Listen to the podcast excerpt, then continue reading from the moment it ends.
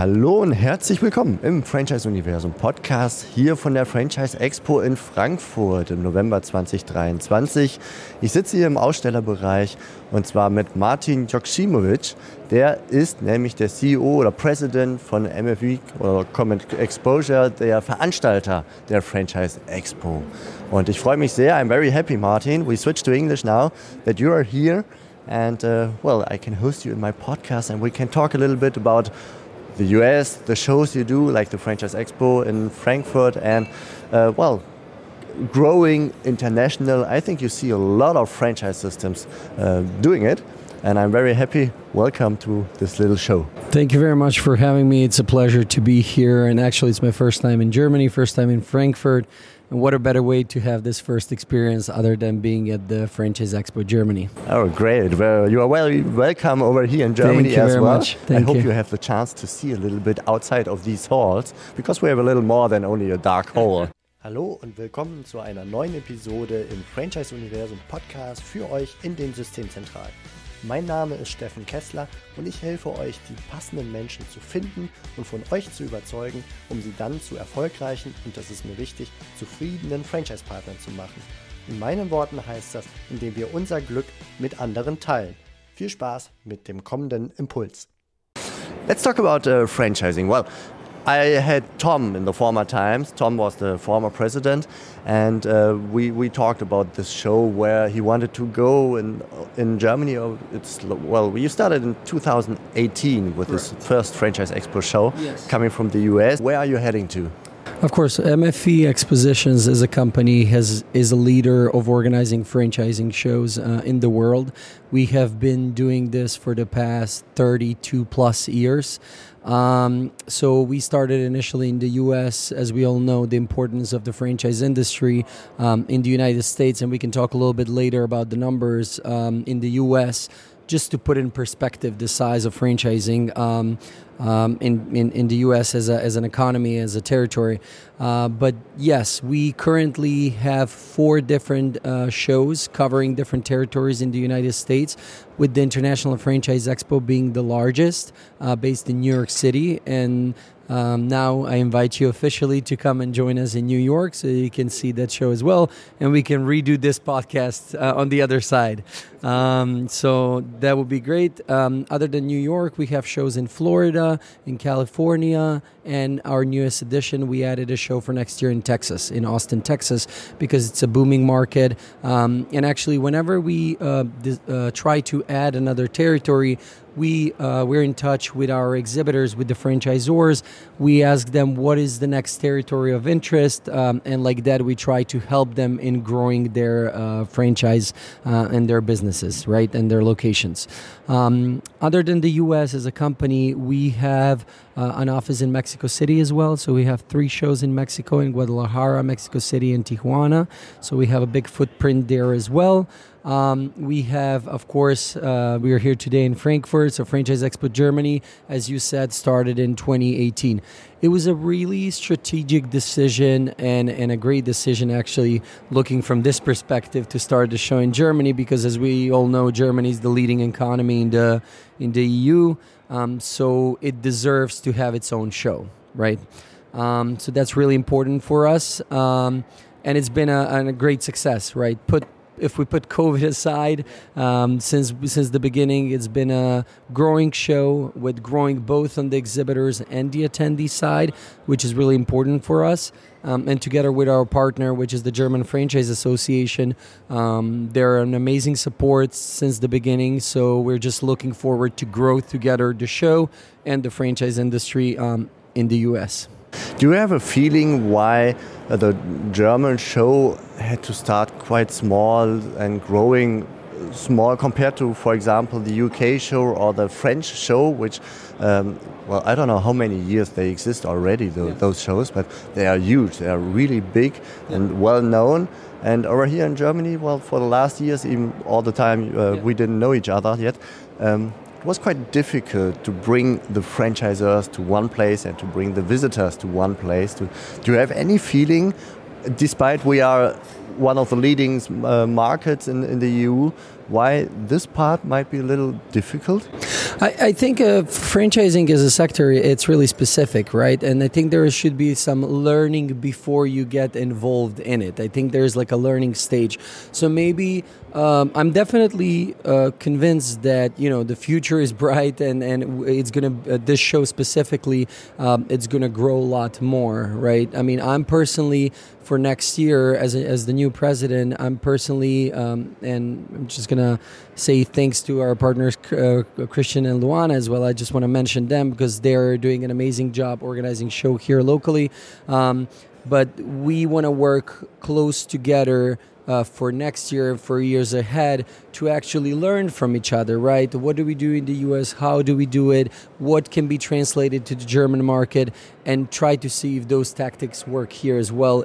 With the with the goal to make the shows bigger, uh, bigger and better. Along the way, uh, we had also a meeting with the German Franchise Association talking about the fact that there should be a lot more education and push just in, in general about franchising, right?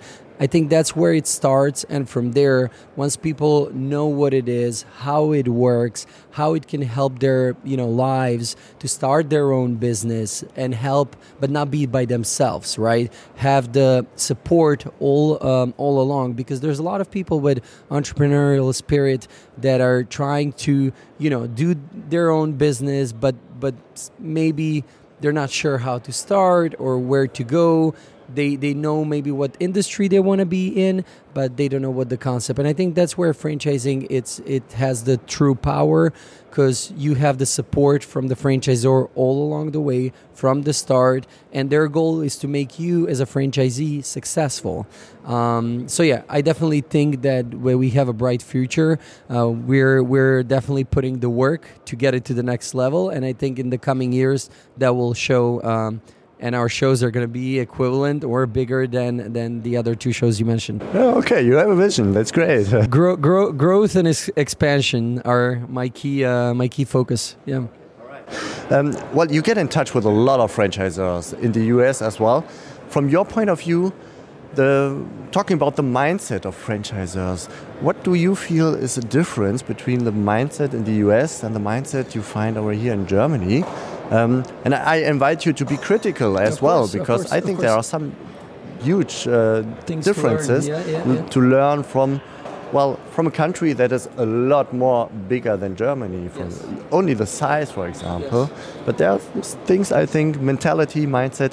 We can well, we can yeah uh, steal some ideas yeah, right no no for sure and and you're absolutely right i think it's also a cultural thing uh, you know in general not just franchising but just in general um, uh, I myself actually come from Europe originally, but uh, I've been in the U.S. for the past 12 years. So for me, also at the beginning, it was a learning experience. But what I Where can you come from? So originally, I was born in uh, Macedonia, and I lived in France for six years, uh, and now 12 years in in New York. Yes. So I've had uh, yes. So I've been. It's interesting when I speak with people. I'm like. I've had the education, the European education, as well as you know the Western um, U.S. education. I've worked in both in you know on this side and the other side and i uh, used to be a professional athlete so i used to play volleyball back in the days so i was i had the sports experience here and there as well so between these three elements i think um, i have a lot to say you know so when it comes to culture um, to go back to your question i think in franchising um, in the us things are done a little bit more aggressively. When I say aggressively, I mean at a faster pace. Definitely, things go a lot faster, um, straight to the point, and it's and it's straight business, right? So, uh, which has it good sides and, and, and bad sides, right? Um, I think that uh, just because of the size of franchising in the U.S., that's why things go pretty pretty quicker than than here. I'm assuming uh, here I'm learning a little bit more about franchising specifically in Germany, uh, but from first perspective, that's what I see. Um, in, in in the U.S. at our shows, uh, a lot of things. What's happening? People prepare for these shows really aggressively. Not they they take like at least two months to prepare for the show, see what kind of leads are coming, contact these people maybe even beforehand so that when they see these people at the show, they they already have a starting point where they're talking. So these are a couple of tips. Yeah, it's a little bit it's a little bit different. Um, but but again, I mean, we can learn from from i mean i've been here for the past three days and there's so many ideas that i already have in my head that we are not doing in the us currently at our shows that i'm definitely want to implement there. And also as i mentioned with christian we were talking about what we can do that i'm already doing at my shows in the us that definitely we have to have it here.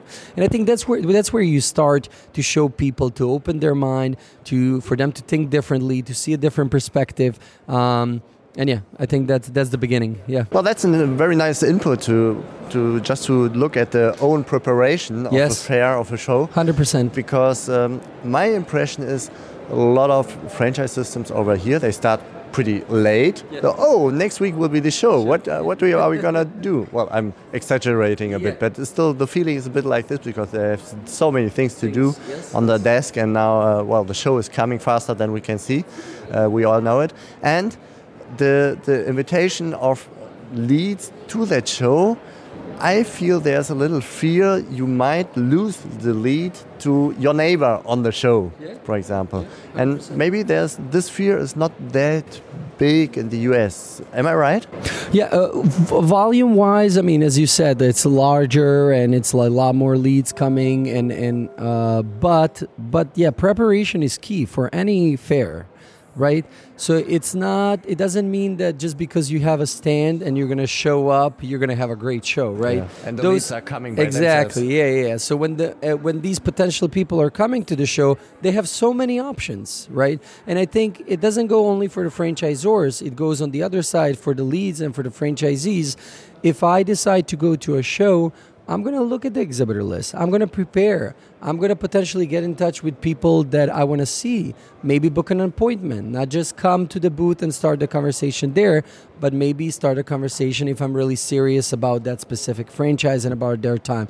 It's respect about like everybody's time, right? And and and in US we say time is money. So and then we really mean that, right?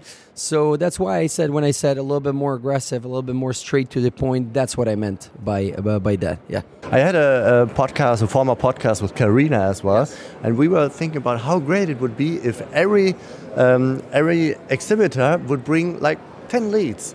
We have about uh, 100 exhibitors. 10 leads makes 1,000 people coming here. So, well, each uh, franchise, each franchisor might lose 10 leads because he brings his leads and they go to any other brand. But he has the chance to get 990 other leads and convince them. And so everybody is winning. This is kind of a theoretical way of looking at it. But still, I think it's a, it would be a great idea. But some do, and some others don't. And and there's a way to do that, right? We we are actually doing that in the US. So all of our exhibitors as soon as they signed up, they get a special link to invite their people for free, right? Their leads. So and of course, if they want to if they do it the right way and if they work their leads the right way, they're gonna make them even those 10 leads right that they're inviting they're gonna make their them like as vip valuable great experience for them to focus mainly on the reason why they're here and then of course they will like anyone at a fair you kind of want to wander around and explore and see what's out there get inspired get new ideas so there's nothing wrong with that right I would always suggest to compare franchise opportunities. Uh, if uh, well, you're starting to get an entre- to become an entrepreneur. Uh, if you come to the and a good entrepreneur, he won't take a decision just by oh that's great I'm going to this way. He will try to see what is right on the right side and the left side of it and try to compare to get a feeling is this really the right decision and so a fair is well it's it's fair exactly. Exactly. It's a perfect. The way I say about fairs, and it's it's a perfect learning opportunity. You know, it's all about the networking. It's all about the learning, um, and and and not only learning from from the exhibitors and from the franchisors, from the industry. You know, we have great, amazing educational sessions and conferences on the show floor Um, and those there's people that are actually thinking all year round about the topics, about what's popular, what's trending, right? What do you really need, and you can put as soon as the fair is done, what you can put in practice right away, and that's that's why people need to be here uh, because this is where everything starts. Yeah, yeah. All right. Just for the final uh, couple of minutes, let's have a look to the US. That's a lot. The, the thoughts are a lot bigger in the US. Um, what can you tell us about US franchise systems, US franchisors, and the US economy in franchising um, that might be interesting for us over here in Germany just to have a, a look what the see. Yes, so I know that in Germany you guys love numbers. So I brought a couple of numbers that I think are going to put in that are going to answer your question and are going to put in perspective. So currently, actively in the U.S., there is 800,000 franchise establishments or 800 systems, and these 800,000 systems, um, active locations, right, from different brands and different sectors, they provide 8.4 million jobs, okay, for people that are actually working in in this segment. I don't know what's the population of Germany. 80 million. Oh, oh, so so no, I need to find a smaller country. But yes, anyways, to put in perspective, or Berlin. Berlin, it's uh, about uh, I, I, think two or three million. Oh, okay. So we need to find something in between. but, but anyways, so um, as far as these franchise systems, we have so they're contributing 825 billion US dollars to the US economy, which represents 3% of the GDP of, of the US, just solely franchising. So it is big, right? And it's growing on a daily basis. I mean, I have uh, we have four events of ours, four fairs in the U.S. But from the industry, there's other people that are organizing. Of course, the association, the International Franchise Association, which is our partner, they have their three conferences. There's multi-unit shows. So on a on a yearly basis, I have 15 events. Trust me, whenever I go to a, a next event, I see minimum five to six different new concepts coming coming and growing um, this industry and supporting these numbers that um, that I gave you. So the the IFA, which is the International Franchise Association, has a big impact in that because they're promoting, they're enhancing, they're protecting the franchise community through their relations. So so it is it is a significant market. It is important. At our show in New York, just to add some numbers. Um, so this past past year in May, we had 350 exhibiting companies, and during the three days, we got 8,500 people visiting the show. Okay, so, wow. So it is. Yeah it is big. what about inviting all those companies over here to Germany? Yes. So uh, the the idea is that, and of course, we always survey our exhibitors, the local U.S. Uh, franchisors, if they're interested in expanding internationally. As soon as we get that positive feedback from their end that they're ready, some of them, of course, they're not ready. U.S. is big, so they're first mainly focusing on all the territories in the U.S. Well, you have 50 looking, states to go yes, to. Yes, exactly. But we do push, and of course, we want to. It's our show here, so we want to support it.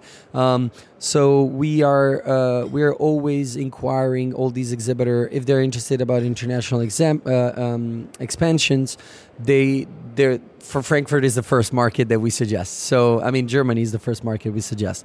So um, next year, I'm, I'm more than happy to say that um, we're working on having a dedicated U.S. pavilion, and it's going to be supported by the IFA together with MFV. Um, we'll of course uh, have uh, help. We will need help from the German Franchise Association for the educational piece for all these U.S. brands. And we as professionals, we're not just trade show, you know, fair organizers, right? It goes above and beyond that, right? We are creating these connections with their prospective franchisees and if we were to bring, and vice versa, this goes same for the German brands that are willing to come to, to the US. Um, we know that there's a lot of learning that needs to be done, especially when you go international, right? There's different um, uh, laws, regulations about franchising in general. So we are here. Marketing is different. Marketing uh, strategies. So, um, so talking about the U.S. Pavilion coming in next year here at the show.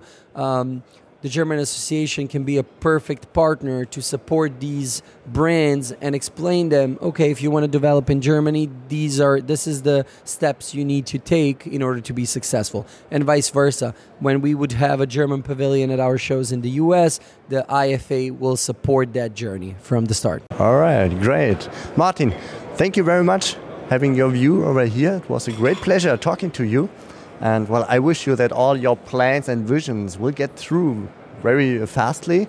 And thank you very much for being here. Have a good time, a good time over here today and for the next day in Germany to find out a little more than only those dark halls. Thank you very much for having me. Thank you.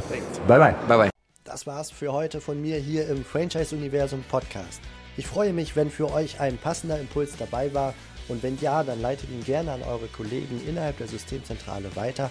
Und ganz besonders empfehlt sehr gerne diesen Podcast an eure befreundeten Franchisegeber und Franchise-Manager, denn es ist natürlich noch lang nicht jeder in der Podcast-Welt angekommen. Und sehr gerne hinterlasst mir eine nette Bewertung auf iTunes. Das hilft mir, diesen kleinen Nischen-Podcast für die Franchise-Wirtschaft leichter auffindbar zu machen. Ich wünsche euch eine gute Zeit, teilt euer Glück, euer Wissen, euren Erfolg mit euren Franchise-Partnern. In diesem Sinne macht es gut, bis zur nächsten Episode. Ciao.